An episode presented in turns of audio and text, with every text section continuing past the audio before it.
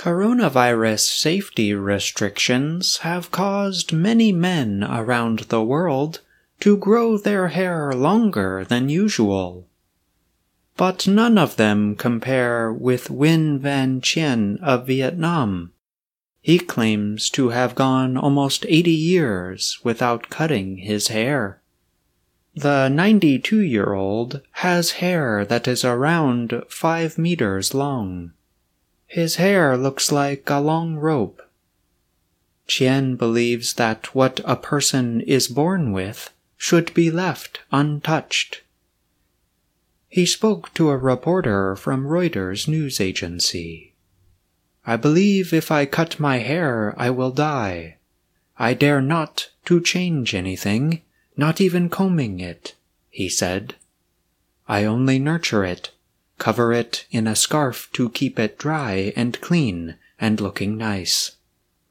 Chien lives in a village about 80 kilometers west of Ho Chi Minh City. As a boy, he had to cut his hair when he was at school. But he left school after third grade. He said he decided never to cut, comb, or wash it again.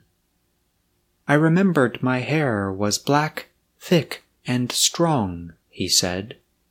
I combed it, untangled it to make it smooth. But when I heard the calling from the divine power, I knew immediately that I was chosen. He added, I touched my hair, and overnight it became really hard. It has attached to my head and became a thing of its own. Nguyen Van Chien believes in nine powers and seven gods. He follows a very rare religion known as Dua, or the coconut religion. The name comes from its founder, who claimed he survived only on coconuts. Dua is banned in Vietnam.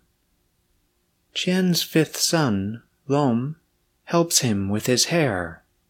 He, too, believes in the connection between hair and death. Lom says he has seen a man die after trying to reattach his hair with string.